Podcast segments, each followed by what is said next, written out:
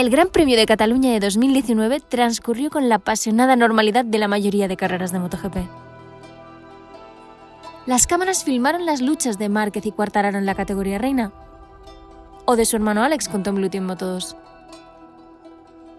Pero lo que no pudieron captar fue lo que ocurrió bajo el casco de todo un campeón del mundo. Oculto bajo la visera, el piloto se derrumbó mientras se preguntaba si volvería a ir rápido alguna vez. Nadie supo que aquel fin de semana Jorge Martín regresó a boxes bañado en lágrimas de impotencia e incomprensión.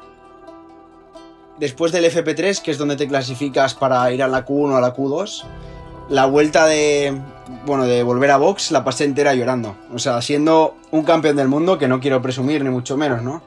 Pero al final llegas a dudar de ti y de pensar, ¿se me ha olvidado ir en moto? ¿Qué estoy haciendo mal? Pues imagínate hasta el punto que te llegas a plantear cosas cuando las cosas no van bien. En el box en piloto profesional no hay tiempo para los adornos.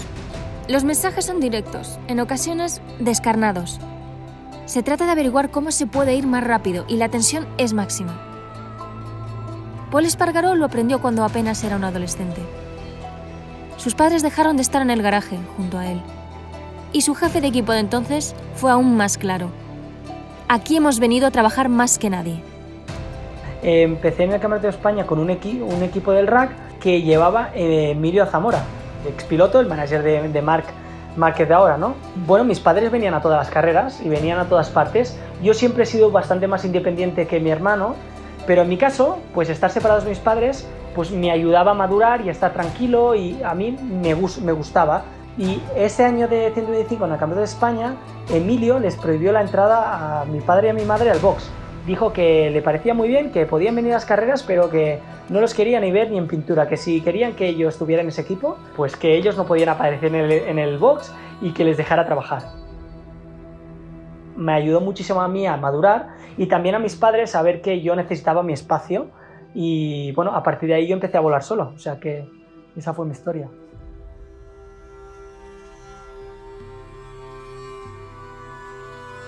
Soy Vanessa Guerra y esto es Carreras Cruzadas de Red Bull. Fue mi hermano quien me inculcó la pasión por el motor. Con él pasé cinco años recorriendo el mundo mientras trataba de abrirse camino en la alta competición. Desde entonces convertí mi pasión en mi profesión y a lo largo de 10 años he podido conocer por dentro cómo es este fascinante mundo y sus protagonistas. Te invito a que descubramos juntos cómo son los pilotos cuando se quitan el casco. A que conozcamos a las personas que han llegado a convertirse en ídolos gracias a su pasión y talento. Pilotos de diferentes disciplinas, trayectorias y edades, pero con carreras cruzadas por su pasión al deporte. Como le ha ocurrido a muchos otros cracks, la primera pasión deportiva de Paul Espargaró no fue aquella en la que acabaría destacando. Al joven Paul le gustaba pasar tiempo con sus amigos jugando al fútbol, como a la mayoría de niños. Pero, al mismo tiempo, disfrutaba con su padre y su hermano mayor montando en moto. Ahí comenzó una afición con la que llegaría a la cima de su deporte en el año 2013, cuando se convirtió en campeón del mundo de Moto2. Hoy en día, Paul es el líder de una escudería de MotoGP, KTM Racing, que aspira a cambiar el equilibrio de fuerzas de la categoría. Pocos más idóneos que él, rápido, carismático, maduro, agresivo sobre la pista, Paul tiene claro lo que hace falta para ganar. Nacer a las puertas del circuito del Jarama marca. A Jorge Martín, que creció escuchando el rugir de los motores, el veneno por la velocidad se le inoculó muy pronto. La familia Martín luchó por encontrar una vía que permitiera a Jorge competir, y la opción llegó a través de la Red Bull Rookies Cup. Jorge asombró allí y volvió a hacerlo en 2018, cuando se proclamó campeón del mundo de Moto3. Nada raro para alguien que nació junto al Jarama y que, según dice, fue concebido tras el Gran Premio de Jerez de 1997.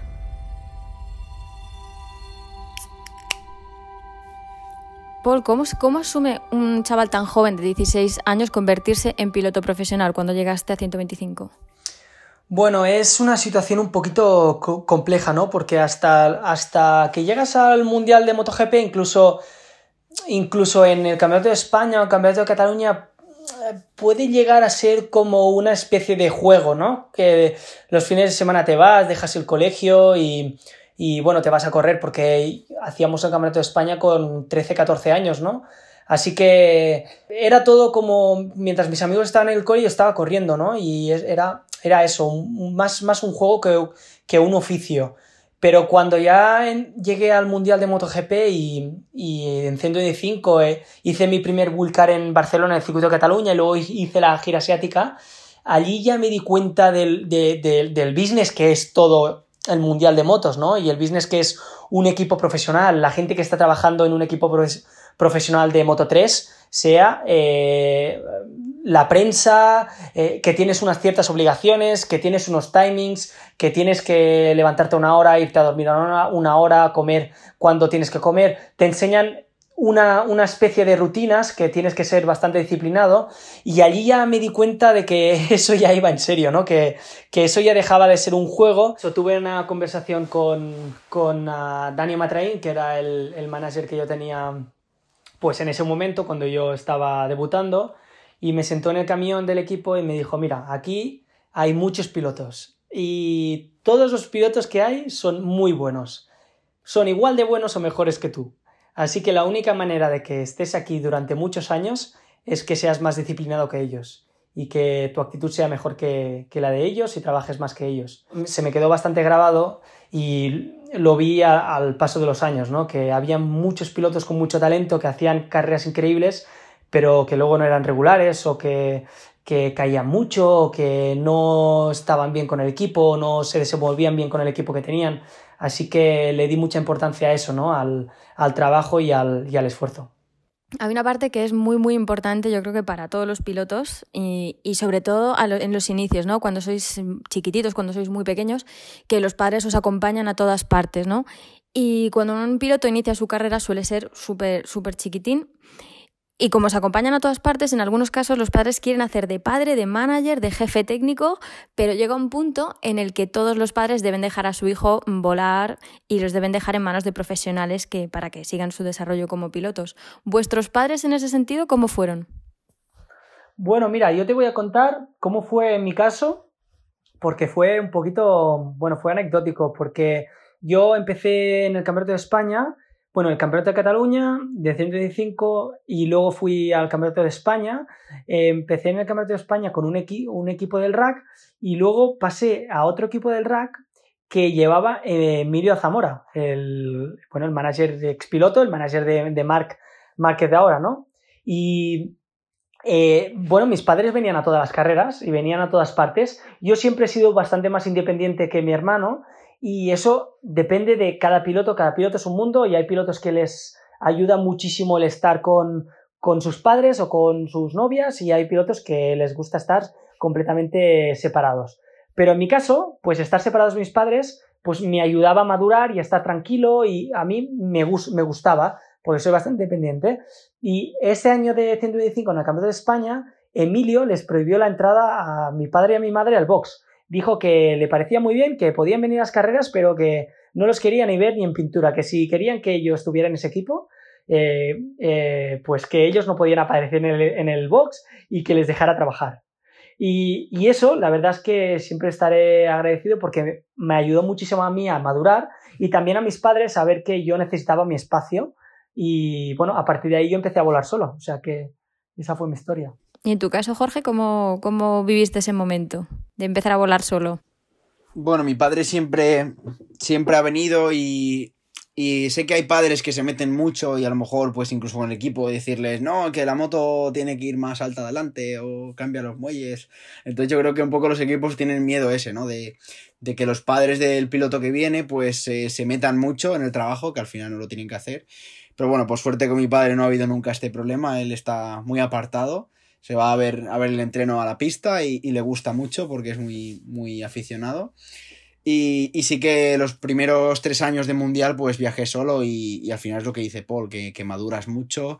El viajar solo, un poco lo que te decía antes, ¿no? De, que me siento un poco más maduro que mis amigos porque eh, mientras ellos están en casa pues tú estás recorriendo el mundo y creo que es una experiencia muy bonita y tu llegada al Mundial vino precedida por ese paso de las rookies y con la victoria de, la Copa. ¿El nivel de presión al que estáis sometidos siendo tan jóvenes te ayudó cuando diste el salto al Mundial? Bueno, a mí me ayudó mucho la Rookies Cup, sobre todo porque mm, me acuerdo que el segundo año de, Rookies Cup, pues hice segundo, que al final, eh, a ver, no era ganar obviamente, pero hice un, gran año y a pesar de haber tenido caídas y no haber eh, acabado todas las carreras, pues hice muchos puntos. Y bueno, ese año intenté dar el, salto al Mundial para el año siguiente, para 2014, y, y me decían, sí, sí, eres muy bueno, pero necesitamos 300.000 euros para que subas. Entonces, pues ahí fue como un puñal, ¿no? Que, que me sentó porque, porque ahí entendí que, que o ganaba o, me iba a casa porque no tenía otra opción. Y entonces llegó la presión de, de 2014 de volver a hacer las rookies y tener que ganar. Y, y conseguí con, esa, con toda esa presión eh, ganar las rookies y subir al mundial. Eh, creo que soy un piloto que bajo presión pues funciona mejor y ahí lo demostré. Y gracias a la Rookies Cup, pues hoy, hoy en día estoy, estoy en el Mundial, si no, no tenía recursos para, para correr. Jorge, ¿tú cómo viviste esa transición de las rookies al Campeonato del Mundo de Moto 3? A nivel profesional.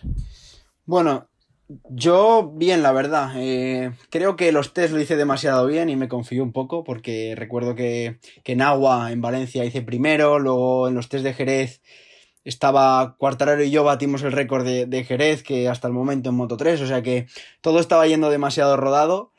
Y, y me acuerdo que, que, el equipo me dijo, eh, tranquilo, que si las cosas van muy bien, eh, llegarán a ir mal. Y cuando van mal, tranquilo que llegarán a ir bien, ¿no? Y, y un poco fue eso, que al final, cuando llegó la primera, primera carrera, me di me di, bueno, un, gol, un golpe muy grande y, y, todo empezó a ir, a ir para atrás y, y, me costó un poco ese inicio de mundial, pero, pero desde mitad de campeonato ya empecé a hacer buenos resultados.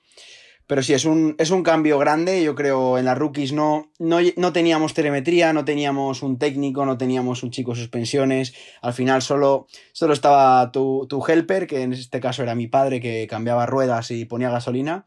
Entonces, en mi salto al mundial, pues aprender todo eso eh, necesité un poco de tiempo. Pero, pero una vez lo cogí, pues ya, ya todo, todo fue bien. Bueno, ahora que ya hemos hablado de cómo habéis llegado al, al mundial, Paul, yo te quería preguntar en, porque en 2006 te proclamaste campeón de, España de velocidad, pero además debutaste, como has dicho antes, como piloto invitado en 125. ¿Cómo se gestiona el luchar por un título y además debutar en un mundial? Bueno, eh, me costó mucho, pero no por el, evidentemente por el nivel que había en el mundial de, de 125, pero más que por eso, por el cambio del equipo, ¿no? Yo estaba acostumbrado a tener una rutina con un equipo que era bueno, era un equipo puntero del Campeonato de España, así que yo estaba muy contento, pero pasé a, a un equipo puntero del Campeonato de España a un equipo puntero del, del Campeonato del Mundo, ¿no? Y, y, en ese momento yo pasé de tener técnicos españoles mecánicos de casa, que yo conocía de hacía mucho tiempo, a tener eh, prácticamente el técnico, mi técnico era italiano, que es el que tiene ahora mismo Gabri Rodrigo en, en Moto 3, eh, Máximo Capana, eh, su, Telemétrico, curiosamente, también fue el, que tenía yo, que siguen juntos, Enzo. Entonces yo pasé de tener una estructura, pues, muy buena, pero de estar por casa a tener una estructura mundialista y eso me costó muchísimo. Además, el paquete de moto que yo obtuve fue, fue mucho mayor, o sea, mucho mejor. Eh, la moto era, tenía más potencia, corría más y, bueno, me, era distinta la moto. Me costó bastante adaptarme a, todo lo que es el mundial, ¿no?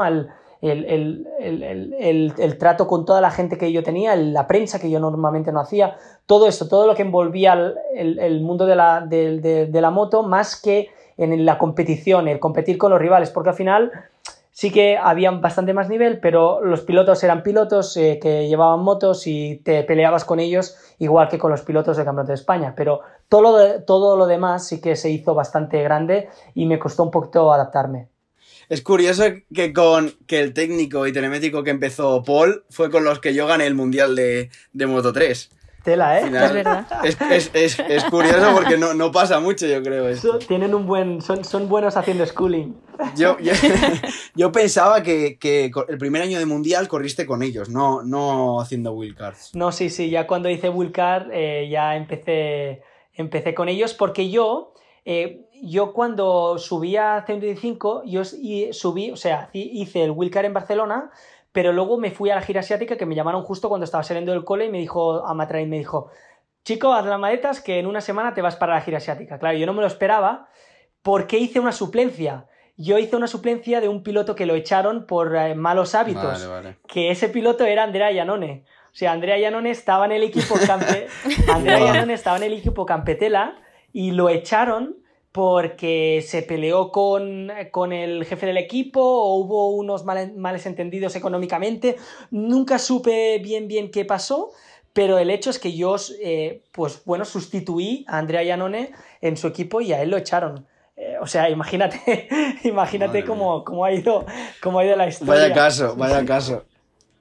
Poli, acabaste, acabaste, haciendo siete carreras, ¿no? De ese año, en esa sustitución. Sí, sí, hice, hice, bastantes carreras. No, como he dicho, no me lo esperaba. Hice el Wilcar en Barcelona con 15 años recién hechos, que era el límite de edad para poder hacer una carrera en el Campeonato del Mundo de, de, de 125. Y, bueno, eh, aprovechamos la, bueno, la escapada o que echaron a Yanone del equipo para poder integrarme y ya me quedé en ese equipo para hacer el primer año completo de mundial al año siguiente.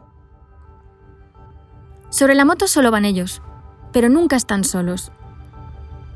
Lo saben bien los pilotos de cierta veteranía, que en cada cambio de equipo luchan por mantener su estructura de confianza. Ese círculo cercano es la clave de sus éxitos, y los quieren a su lado. No es para menos. Ponen literalmente sus vidas en sus manos. A mí hay una cosa que siempre me ha, sorprendido mucho de vosotros los pilotos, la capacidad que tenéis de confiar en, un equipo técnico, ¿no? Porque al final un mecánico, o sea, tú pones, vosotros ponéis vuestra vida en las manos de los mecánicos y confiáis en que lo hagan toda la perfección, porque luego abrís gas y lo tienen los mecánicos que haber hecho perfecto, ¿no? Y, lo que decís de cuando cambiáis de equipo y no conocéis a la gente, pero tenéis que tener, digamos, esa, esa fe en ellos desde, desde el primer día que te subes a la moto con ellos.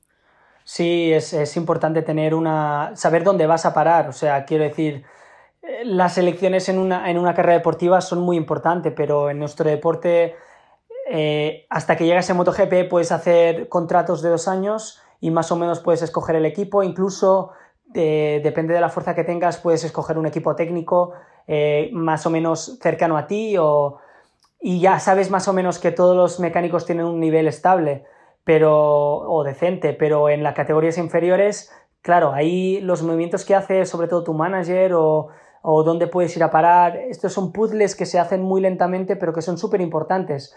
Eh, todos los mecánicos del mundial, sea de Moto 3 o Moto 2, saben lo que se hacen y, gracias a Dios no ha pasado nunca que en una recta salte una rueda, pero bueno, al final es lo que decías, nos subimos a la moto y nuestras, nuestras, nuestras vidas están en manos de, nuestros mecánicos. Y, a veces pues hay equipos que no pagan bien a los mecánicos o no los tratan como deberían o, o tienen que hacerse muchas horas en coche para ahorrarse un billete de avión.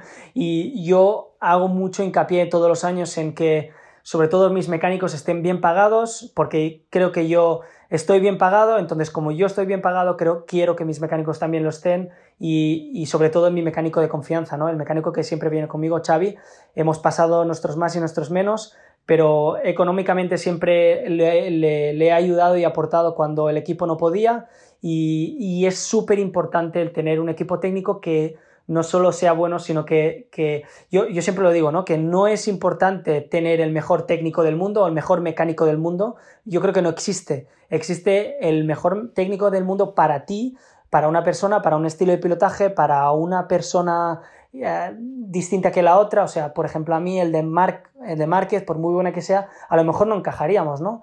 Entonces, creo que la persona es, muy importante y el equipo técnico también. Es, es fundamental. Jorge, ¿Y es, fácil hacerse adulto mientras se vive rodeado de cámaras y de expectativas? Bueno, yo creo que al final maduras, ¿no? Creo que nosotros los pilotos desde pequeños, eh, pues gracias al deporte, pues tienes una disciplina al salir del, colegio, a lo mejor yo cuando ya tenía 11, 12 años y ponerme a entrenar en casa, al final son cosas que otros, otros chicos no hacen y, maduras más rápido incluso que el resto. Me acuerdo que me mudé a vivir solo eh, con 18 años cuando mis amigos, eh, yo qué sé, están, están gastándose dinero en, la ruleta, ¿no? Por así decirte, que, al final veo que, aunque tenemos la misma edad, me veo como, como mayor que ellos y, con, algo más de edad. Y creo que el deporte nos hace madurar y, crecer a los pilotos. Y Paul, ¿tú cómo viviste eso de, ser adolescente y crecer con, las cámaras, ¿no? con toda esa atención mediática?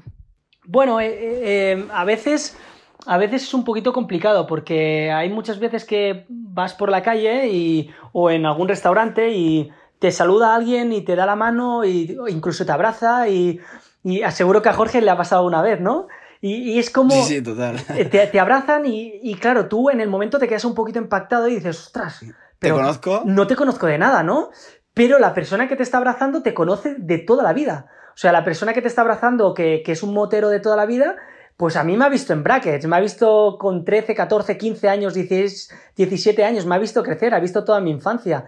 Pero claro, el problema es que como corremos todos los fines de semana, hay periodistas en el paddock o gente en el paddock o incluso aficionados que conocen cuando yo he estado de bajón porque me ha dejado la novia o cuando yo no estaba contento porque mi familia tiene un problema o, ¿sabes? O sea que nunca tienes esa privacidad que tiene la otra gente y y bueno, es un poquito raro explicar, ¿no? Porque, qué es eso, porque tú has crecido con muchísima gente, muchísima gente ha visto tu vida y eres como un experimento y, es difícil mantener al final parte de tu vida privada y parte de tu vida pública y cómo gestionas estos ámbitos y, lo peor de todo, ¿no? Que no siempre tienes buenos días, hay días que te levantas con el pie izquierdo porque no has dormido bien y estás de mala leche y te piden una foto, ¿no? Y ese día, pues, pues pues tienes que hacerte la foto, porque es que no, no hay más. Y bueno, el gestionar todo eso, em, los días que van bien y los días que van mal, y sobre todo cuando van mal, porque con los días que van bien, pues no, no pasa nada, ¿no? Es incluso divertido y es guay que la gente te reconozca, pero cuando las cosas van mal, eh, la gente también te recuerda que te están yendo mal, ¿no? Y por qué te están yendo mal y, cómo tienes que mejorar. O sea, esto es un bucle que al final se va retroalimentando y, es difícil de salir de allí. Pero bueno, al final es como todo, te vas acostumbrando y forma parte de, nuestro trabajo y de nuestra vida. Y bueno, tiene cosas buenas y cosas malas, como todo.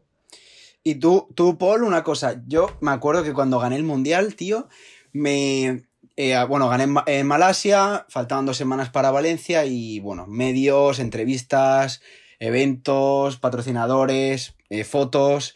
Llego a Valencia y me sentía súper agobiado. Lo pasé incluso mal el, ese momento de ganar mundial, porque me acuerdo que para ir a comer tardaba media hora. O sea, una locura. ¿Tú, tú cuando ganaste el mundial viviste algo parecido o, o como tú dices que, que era plan diversión hacerse fotos? Sí, sí, es, un momento un poquito complicado, ¿no? Porque es eso, es el tú estás en la gloria, o sea, estás súper eufórico, súper contento, pero a la misma vez no puedes disfrutar de ese momento como te gustaría, ¿no? Que sería con los amigos, con la familia, con tu madre, con tu mujer, con tu novia, etcétera, ¿no? En ese momento tú tienes que hacer cosas que no te apetecen hacer. O sea, tú tienes, quieres, quieres salir de fiesta, quieres celebrarlo, pero no puedes de la manera que te gustaría por las diferentes cosas que tienes que hacer. Ahí, eso es lo que, es lo que yo decía, ¿no? del el, estar en una burbuja y tampoco poder hacer siempre lo que a uno le apetece, pero bueno, eh, al final también tienes tiempo de disfrutarlo y no en ese momento, pero más adelante lo, lo disfrutamos los dos seguro. ¿Os imaginabais que iba a ser el ser piloto profesional como lo es en realidad o, al final ha sido diferente a lo, que, a lo que pensabais cuando erais más pequeños? Bueno, yo creo que nunca cuando eres pequeño, o al menos me pasó en mi, caso, ¿no? Nunca me imaginé el ser un piloto profesional o nunca pensé pues llegar a MotoGP. Nunca yo, estando en, en 125, vi a los pilotos de MotoGP y yo decía, en cuatro años yo voy a estar ahí, ¿no? Y, me imaginaba situaciones o... No, realmente vivía bastante al día lo que me pasaba porque es muy intenso el Mundial de Motociclismo, sea, en la categoría que sea, vives tu categoría como si fuera la máxima en todo momento, no, no estás corriendo en 125 en mi caso o en Moto 2 pensando que que es una categoría inferior y que, tú estás deseando llegar a MotoGP, sino te tomas muy en serio esa categoría porque el nivel en todas las categorías es altísimo todos los años. Así que en ningún momento yo mm, hice como una, bueno, una película de cómo iba a ser mi futuro y yo creo que gracias a eso, el no crear expectativas, pues me ha llevado a donde estoy, porque creo que si me hubiera planteado el ir a un sitio o otro, pues siempre que lo he hecho me ha ido mal o no he terminado donde quería o no me ha ido como yo esperaba y eso siempre te, te trae como desilusiones y así que nunca, no, nunca llega a imaginar dónde, dónde llegaría ni cómo sería eso. Siempre he querido preguntaros una cosa a los pilotos y en este caso me venís genial porque habéis vivido lo mismo tanto tú, Paul, como tú, Jorge, que habéis cambiado de categoría habiendo ganado el título. Y estáis toda una temporada luchando por un título y al año siguiente os toca ser rookies. Sois los novatos de la categoría y toca aprender todo sobre la categoría. ¿Cómo hacéis como pilotos para cambiar ese chip y para enfrentar esa nueva categoría y ese nuevo reto? Empezamos contigo, Jorge.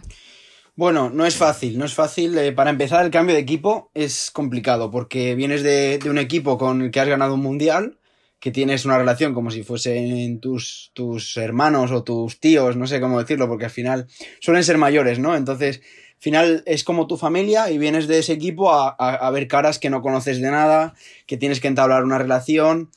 Y, bueno, para mí es complicado, no es que sea complicado, pero necesito un equipo en el que, en el que confiar mucho y sentirme como una familia para, para poder confiar en ellos, ¿no? Y, el año pasado, eh, bueno, yo salté a Moto 2 siendo campeón y, y llegué a un proyecto pues que, que, le faltaba un puntito, ¿no? A la moto, nos costó mucho el principio de temporada y claro, cuando los resultados no llegan, pues la relación con el equipo no es que se enfríe, pero hay como tensión, eh, se notaba con, con la fábrica, con todo.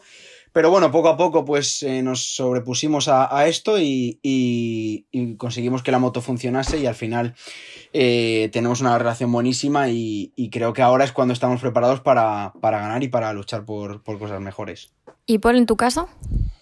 Em, sí, se hace, para mí lo que se me hizo más complicado es el, pasas de estar en una euforia constante, porque en las, si tú subes de categoría, o al menos en mi caso, lo normal es en Century 5 yo me peleaba por ganar las carreras en el segundo año, en Moto 2 eh, me pasaba lo mismo, pero los primeros años, sobre todo el primer año de Moto 2 para mí fue muy duro porque de estar en el top, en estar luchando por ganar, en tener unas aspiraciones muy altas, se te resetea todo completamente, se gira todo completamente, como decía Jorge, ¿no? El equipo cambia completamente, normalmente el equipo es muy complicado que sea un equipo de casa, o sea, cuando digo de casa es gente española que, quieras o no, la cultura es muy importante porque eh, los sentimientos, la manera de expresarse, todo eso cuando estás debajo de la moto, cuando bajas de la moto, pues influye muchísimo la manera en que tú te expresas em, diciendo las cosas para otra cultura,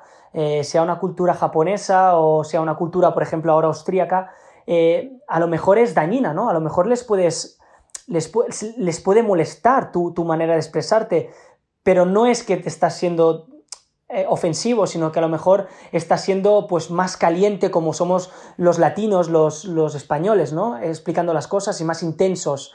Entonces, es muy complicado la relación y sobre todo para mí fue complicado eso, ¿no? El, de pasar a luchar a ganar carreras a, a, aprender a perder, que eso es muy complicado y todo el mundo se prepara para ganar, pero eh, yo creo que más que para prepararse para ganar en el deporte, o al menos en nuestro deporte, hay que prepararse para perder, porque es lo que normalmente haces, normalmente pierdes y muy pocas veces se gana. Y eso fue lo más complicado. ¿Eso puede llegar a ser frustrante para un piloto?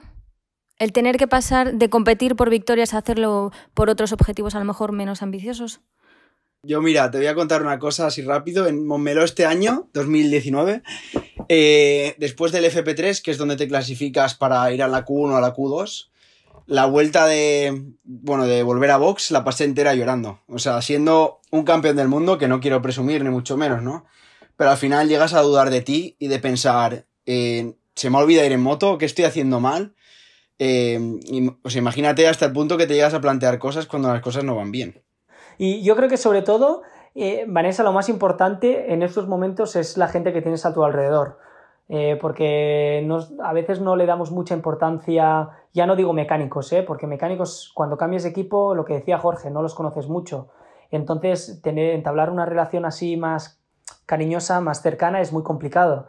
Pero al final el tener una pareja que sea estable o unos amigos que sean estables, que te apoyen cuando las cosas vayan bien o mal, indiferentemente o unos padres. Eso para mí, al menos cuando he tenido estos baches, ha sido fundamental y sin ellos sin duda no, no hubiera podido continuar, sobre todo en la etapa de Moto 2 fue bastante complicada para mí. Jorge, ¿en quién te apoyaste para superar el bache del que nos hablabas? Bueno, al final, como dice Paul, eh, pues en, mi pareja, mi novia o en, mis padres, en amigos que al final saben un poco y te, intentan entender, ¿no? Porque al final tampoco te llegan a entender del todo porque eres tú el que vas en la moto y pues sabes que ellos piensan que eres bueno y que, no hay problema, que todo se va a arreglar, pero tú dentro dices, joder, es que lo mismo, lo mismo soy yo, ¿no? Sigues dudando, o sea, que esta gente son la que al final te, te sacan del, del problema y también, bueno, mi equipo, mi equipo me apoyó bastante y aunque no tenía esa relación de, confianza y de familia, pues eh, son muy profesionales y, acabas confiando en ellos. Los médicos le han dicho que ha tenido mucha suerte, porque realmente podría haber sido muy, muy grave. Hasta ayer casi no le podíamos ni tocar los brazos ni las manos, porque tenía calambres y le dolían muchísimo. Está contento, mejor, pero ha pasado bastante dolor. Creo que tendrá que estar unos días más en el hospital ingresado y luego cuando vaya a casa tendrá que estar en la cama unos días más, porque tiene que bajar la inflamación de la médula. Por suerte, ha quedado en un susto, pero ha sido una caída fea. Gladiadores enfundados en monos de cuero. Así se ven los pilotos cuando destrozan el calendario de recuperación y regresan antes de lo previsto. Nadie luchará por ellos si ellos no dan el primer paso. Paul, tú en 2018 tuviste una caída muy, muy importante en Breno y tu hermano Aleix eh, relató una entrevista en Movistar eh, cómo fueron esos primeros días ¿no? de tu proceso de recuperación y la verdad es que ponía un poco los pelos de, punta. ¿Tú lo viviste tal y como lo relató él o lo viviste de otra manera? Bueno, no, no sé cómo lo relató Aleix, pero supongo que de la misma manera que te lo voy a relatar yo, porque parte de ese, de ese proceso lo pasó conmigo. Eh, bueno, yo tuve la caída bastante fuerte en República Checa, bueno, muy fuerte. En ese momento tuve una lesión en las cervicales tocando la, médula espinal. Eh, eh, estuve en el suelo más o menos alrededor de un minuto sin notarme nada, absolutamente nada del cuerpo, brazos, pies, manos, no me notaba nada y no podía mover nada y fue uno de los peores momentos de mi vida y luego lo que llevó la procesión de todo eso, ¿no? El, la recuperación fue muy dura porque no es como un hueso que te rompes y bueno, sabes que está roto, que te ponen una placa, que la recuperación es lenta, pero al final te puedes hacer otra prueba y vas viendo el proceso y vas viendo que vas mejorando. Eh, los problemas neuronales que yo tuve, eh, que sigo arrastrando a día de hoy, en un brazo, por ejemplo, me rozo con la mano y noto Parestesia, que es un, tipo de lesión que notas que cuando los nervios están un poquito afectados, eh, notas como, eh, como si te electrocutaran un poquito cuando te pasas la mano por el brazo, pues yo tuve este, esta sensación durante un mes y medio en todo el cuerpo, no me podía mi mujer tocar para avisarme, hey, ¿quieres agua? Tocarme me dolía muchísimo tan solo un brazo durante todo un mes, además tengo muchísimas lagunas de de ese mes y medio que estuve que después de la lesión, yo me acuerdo, tengo una foto en Instagram viendo una carrera de Alex con, con el hijo de Alex vestido de KTM, que yo lo vestí, pero no me acuerdo de absolutamente nada porque iba, iba muy, muy, bueno, dopado para, para no tener problemas eh, en los nervios. Y bueno, fue una, una etapa muy dura para mí, pero bueno, eh, terminamos ese año con un resultado increíble y a pesar de que fueron tres meses, cuatro meses para mí muy duros, eh, pude rehacerme y seguir con mi carrera deportiva que en algún momento pensé que, que, no, no, seguiría. Justo te quería hacer esa pregunta, si en algún momento te planteaste si, si ese era un momento que a lo mejor sería un punto de inflexión y que dices, bueno, hasta aquí, o sea, esto ya mm, tiene un efecto a nivel físico que digamos que, es un precio muy alto por pagar o realmente encontraste una motivación detrás y dijiste no yo quiero seguir porque luego conseguiste ese primer podio para KTM pero el proceso de, esa lesión a, ese podio ¿cómo, ¿cómo, hiciste mentalmente para llegar a, superar ese, ese, momento? Sí, eh, más o menos lo, lo, que he dicho antes, ¿no? En el momento en que yo me hago daño, em, es un daño que nunca me había hecho antes, ¿no? Normalmente me había roto, me he roto todas las partes del cuerpo, casi todas. Entonces, te rompes cualquier hueso y tú sabes cómo es el proceso de recuperación de un hueso, pero esa lesión no, nunca la había tenido antes y no sabía cómo esa lesión se, bueno, llevaría a recuperarse, cómo me afectaría una vez estuviera encima de la moto, cómo, bueno, cómo, cuánto tiempo iba a, a estar yo bajo los efectos de todo lo que me estaba tomando. Bueno, pues ese proceso, ese momento, que yo creo que fue eso, un mes y medio, el no poder andar recto por la calle, tenía que ir mi mujer cogiéndome el brazo porque no podía andar recto al cabo de un mes de la lesión, ¿no? Entonces, esos momentos, eh, yo claro, yo me, pensé que yo no sería capaz de llevar una moto, si no podía ni andar, ¿cómo me iba a subir a una moto otra vez, ¿no? Pero, pero bueno, poco a poco pues vas viendo una mejora pequeñita, pues que ya no te duele tanto cuando te tocan, cuando, bueno, ya empiezas a dejar un tipo de medicación y ya empiezas a ver un poquito más lúcido, que ya empiezas a entrenar, bueno, ya vas viendo que todo va pasando y ya te das cuenta que, mm, bueno, podría volver a competir y ya cuando te subes a una moto para entrenar, pues son pasos que son muy lentos, muy dolorosos todos ellos, pero que poquito a poquito pues los vas pasando y, y bueno, vas siguiendo con tu vida. Jorge, tú sufriste varias lesiones eh, en 2018 cuando estabas luchando por ese título en Moto 3, pero al final conseguiste hacerte con ese título muchas veces los pilotos mm, volvéis a subiros a la moto sin estar al 100%. ¿Cómo lo hacéis? O sea, ¿cómo, ¿cómo, lo hiciste aquel año? Sí, bueno, la primera lesión de 2018 llegó también en Breno, justo eh, a la vez que Paul, el viernes del primer entreno. Y, recuerdo de, después de operarme, pues pasarme a ver a, a Paul, que estaba yo de visita justo en el hospital. Y la semana siguiente teníamos, teníamos Austria, bueno, yo.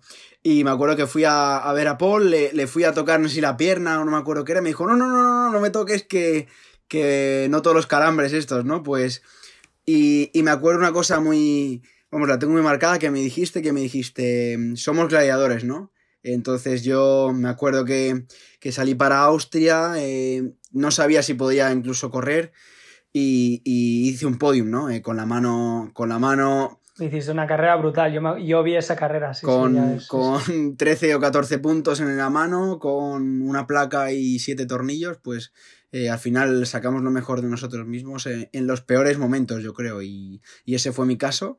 Y luego me pasó también en, en Tailandia, me tocaron un nervio, eh, intentando mejorar esta lesión de la mano, me tocaron un nervio en el antebrazo y se me dormía la mano izquierda, no podía coger el embrague y tuvimos que hacer un guante así como con gomas, eh, biomecánico, ¿no? Que, que para abrir la mano, que me abriese la mano para, poder embragar y poder reducir marchas. O sea que imagínate a veces el nivel de, sufrimiento que tenemos los pilotos con las lesiones.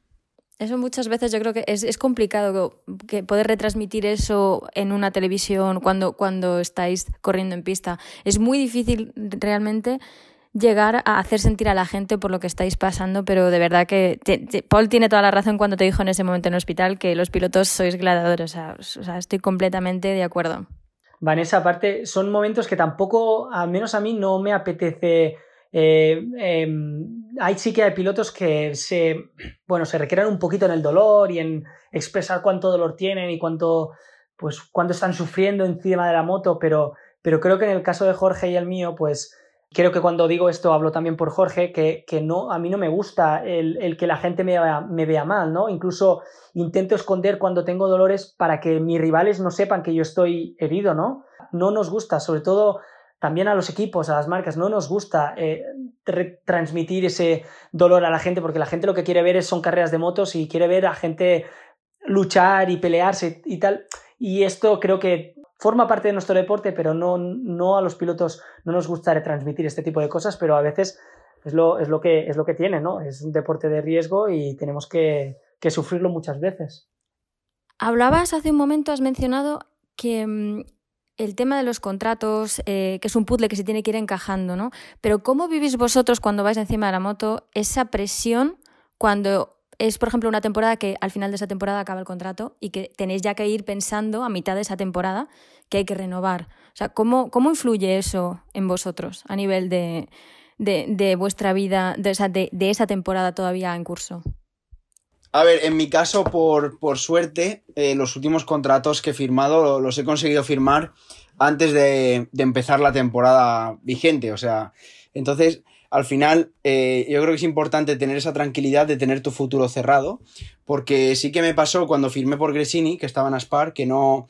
Esos momentos de dos o tres carreras que estás cerrando, que si, que si te quieren, que si no te quieren, que si a ver esta cláusula, a ver la otra, pues eh, como que va a pasar, pero que no estás seguro, entonces tienes que hacer resultados porque se te acaba el contrato, pero, pero claro, es una situación muy, muy complicada. Y, bueno, eh, estos puzzles siempre eh, un poco desestabilizan a los pilotos y, hay mucha polémica, ¿no? Que quieren poner como unas fechas, como en el fútbol, pero, pero bueno, yo creo que al final en el motociclismo esto no va a pasar y, y siempre va a haber este, este mini problema. Y luego los medios también siempre tienen algo que decir y esa presión de los medios también lo sentís vosotros. Yo creo que, a ver si Jorge está de acuerdo conmigo, yo creo que los medios en este papel de fichajes tienen mucha más importancia de lo que, de lo que nosotros creemos o sea, de lo que los pilotos creemos, porque los medios al final muchísimas veces han hecho pilotos em, subir a motos que a lo mejor nunca lo hubieras dicho por los resultados que ha hecho, ¿no? Pero, pero pues se crea una, un movimiento eh, que, que, el piloto hace algún resultado bueno, luego la prensa lo alaba, sea de su país o de otro país, y luego se crea una como sinergia que, que el piloto va creciendo poco a poco pero, pero la prensa ayuda muchísimo en, en, esta era de fichajes y que la gente sepa eh, pues si un piloto puede ir a un sitio o un piloto puede ir a otro sitio. Al final también la gente crea una, una, cierta presión cuando la prensa habla de ciertos fichajes en ciertos equipos. Entonces la prensa siempre tiene mucha importancia en todos los aspectos, pero en los fichajes yo creo que también. Sí, yo al final opino igual. Creo que, que un piloto a lo mejor que ha hecho eh, buen año el año anterior, eh, ya, le, ya le empiezan a pues a hablar muy bien de él, a decir que, que, es el mejor, el futuro Rossi o el futuro Márquez, ¿no? Y al final la gente como que se lo cree y aunque luego no, no consiga hacer resultados, pues ese, ese piloto llega, llega, o sea, consigue subir a, a MotoGP, bueno, a donde sea y, hay, mucha, hay mucha presión y, la gente escucha al final, bueno, leen, leen los medios y, son lo que se creen. Pregunta para los dos. De todo lo que ocurre en el paddock y en el box, ¿qué porcentaje diríais que conocen los medios de comunicación? ¡Buah! ¡Qué pregunta! Depende de qué cosas. o sea, de qué, de, qué partes. Hay partes que los medios están muy al loro, incluso más que nosotros, más que los pilotos. Pues, podría ser el, en los fichajes, creo que en los, fichajes los periodistas son más buenos incluso que los managers y que nosotros. O sea, la prensa es increíble en eso, tiene muchos contactos. Eh, en prensa italiana tienen contactos con los capos italianos de los equipos, así que, bueno, eh, a, veces, a veces para pedir qué es lo que va a hacer un equipo u otro, hay veces que tienes que, ir a la prensa para preguntar a ver qué, qué, están haciendo, qué están hablando, antes que a un manager. Pero bueno, también hay cosas internas luego, pues sean discusiones em, entre pilotos del mismo equipo, o fallos, normalmente fallos técnicos que a lo mejor para proteger un poquito a la fábrica se cuentan que son unos y son otros. Bueno, hay bastantes cosas, pero, pero bueno, diría que yo creo que sabe más la prensa que los equipos no saben que al revés. ¿Tienes ese mismo parecer, Jorge? Sí, estoy de acuerdo. Al final, yo creo que también depende de la situación, ¿no? Si es un equipo de fábrica que al final, pues, está probando X chasis o, o si es un equipo que es privado que al final tiene el material que tiene, que eso se sabe. Pero sí que los equipos de fábrica yo creo que ocultan mucha información porque al final no quieren que se enteren los otros pilotos, los otros, otras fábricas, perdón. Y en cuanto a fichajes, sí que muchas veces pues me meto en Twitter, ¿no? A ver a ver qué, está pasando porque me entero antes por, por periodistas que por, que por preguntar a mi manager o por enterarme yo. Una pregunta, ¿es posible la amistad cuando se compite por la victoria entre pilotos? a ver, ¿quién se anima a contestar primero? A ver, yo, no, yo nunca he tenido una relación de amistad con un piloto que me he jugado el mundial. O sea, he tenido relaciones cordiales, pero nunca amistad, de momento. Esperemos que en el futuro esto pase y me juego el título mundial, coño, que sé. A ver si nos jugamos el mundial, tío. Tú y yo en MotoGP estaría bien. Ya. ya. lo firmo y lo firmo, pero no, no me ha pasado nunca, pero tiene que ser, tiene que ser complicado. El, la presión que tenemos nosotros es bastante grande y lo que hablábamos antes, ¿no? La presión que, que ejerce la prensa eh, en la era, por ejemplo, que, que Mark y yo corríamos uno contra el otro, nosotros no teníamos muchos problemas. Eh, o sea, Mark y yo, digo, no, no, nos llevamos bien, de hecho, pero el tema de que la prensa quisiera hacer titulares, eh, bueno, hacer que la gente se aficionara al, motociclismo y había prensa que lo hacía de una forma un tanto, para mí, errónea, eh, creando polémica y creando un malestar general, pues hizo que Mark y yo pues perdiéramos ese contacto durante Moto 2 y que nos llegáramos a odiar el uno contra el otro. Pero, pero bueno, al final forma parte de nuestro deporte, lo dicho. Eh, la presión es alta y, tenemos que, lidiar con estas cosas. Jorge, ¿tú piensas igual? Sí, yo pienso igual. Incluso, bueno, hay algún caso que yo a lo mejor eh, de pequeños pues éramos amigos y, y al final tú, tú, vas a una carrera, te tienes que pelear con él. Lo mismo hay un toque, lo mismo hay una caída por culpa del otro y, y quieras o no, pues todo se enfría y, esa relación de amistad pues termina siendo una relación cordial, ¿no? Y, creo que es muy difícil el tener un amigo en pista, porque si es un amigo no le vas a poder atacar a lo mejor de la misma forma o adelantar igual. Lo mismo te lo piensas y en ese rato que te lo piensas pues has perdido una carrera, ¿no? Y creo que es mejor mantener un poco esa distancia. Sí que puedes llevarte bien con gente o si luego, yo qué sé, eh, has ganado y sales a celebrarlo y te lo encuentras, pues como si nada, pero al final en carrera tienes que tener, son rivales, ¿no? Y, tienes que tener esa frialdad. ¿Y Paul, qué consejo le, darías a tu yo de hace 10 años? Buah. A mi yo de hace 10 años, pues en algunos momentos que creyera más en mis posibilidades, em, que algún momento he dudado un poquito de mí y que no debía, y, y en otros momentos que a lo mejor tiré la toalla demasiado rápido por, eso mismo, ¿no? Por no creer que fuera capaz de conseguirlo, pues eh, pegarme un collejón y, y decirme a mí mismo que seguirá entrenando, trabajando duro y que me lo tomara más en serio, simplemente. Y Jorge, en tu caso, ¿qué no te gustaría olvidar de aquí a 10 años? ¿O dónde te gustaría verte en 10 años? A ver, a mí me gustaría verme, obviamente, en un equipo fábrica de MotoGP. Creo que ahora mismo es, es mi objetivo. Em, y olvidar, yo creo al final importante el tener los pies en el suelo. Eh, mi abuela siempre me lo dice, que, no me suba a las nubes, que, hay que ser humilde siempre y creo que es algo que, me gustaría tener siempre presente y ser el mismo chico que, he sido desde pequeño. Eh, siendo ahora, bueno, piloto de Moto 2, habiendo sido piloto de Moto 3 o, cuando esté MotoGP, ser, ser yo mismo y no cambiar.